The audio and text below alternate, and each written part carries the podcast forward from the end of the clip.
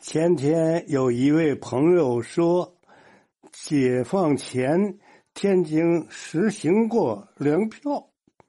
从这位姓米的朋友所说的情况，这位姓贾的人家四六年逃来天津，住的是窝棚，包家长给他上户口，编保入甲，完全符合难民的情况，而且他还有金银首饰、细软，这些 都是外地来津。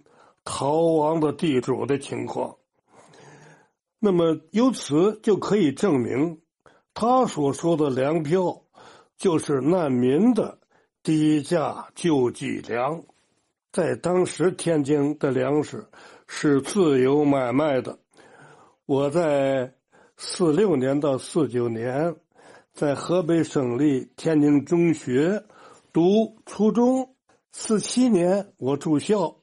吃的是学校的食堂，一日三餐，早晨是高粱米的稠粥，中午是窝窝头，晚上是小米饭。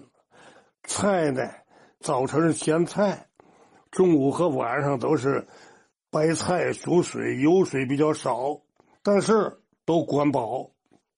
为了补充营养，每个餐桌的桌子上用大碗。放着鱼肝油，随便吃。这种鱼肝油腥味很大，所以很少有人吃。四八年我就走读了，自己带着饽饽，带着饼，在学校门口东头有一个老白饭馆中午在他那吃烩饼啊，烩饽饽，有虾仁烩、肉丝烩、鸡蛋烩。有菜有饭还有汤，吃的还是很香。然后我每天饭后到学校门口的有一个耿记糖摊吃上一包熏枣。这就是我上学的吃饭的情况，没有什么粮票啊。还有米先生所说的三次游行，学生游行有反美游行。反内战、反饥饿游行、反苏游行，我当时都参加了。因为当时我呢是初中生，起不了什么作用，就是跟着一起走。国民党的学生组织有三青团，共产党的学生组织有民青。所谓饥饿游行呢，据我所知是要求吃米饭。因为当时粗粮比较多，吃不上米饭，吃不上细粮，游行的队伍举着烧饼果子游行，要求吃米饭。关于美国救济粮的事儿啊，跟这个难民救济粮一点关系也没有。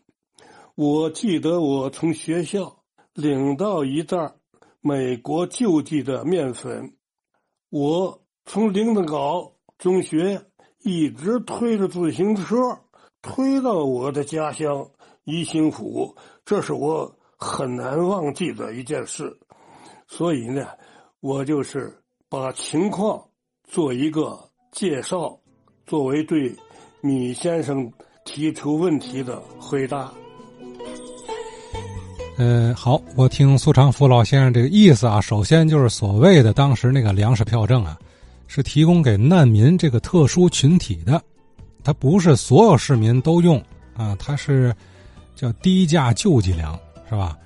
其次就是后期美国提供救济粮，那又又不是只给难民了啊，至少包含了这官吏中的学生们也拿到了，哎，所以两个事儿啊，美国救济粮和市府发的这个粮食票证，呃，不是一回事儿，哎，这是我对苏先生这段回忆的一个理解啊。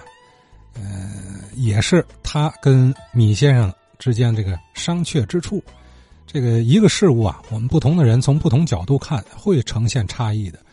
老先生说的是自己亲历的个人视角的所见所闻，研究者呢，通过史料俯瞰大历史的脉络，都有局限性啊，都看能不能相互印证。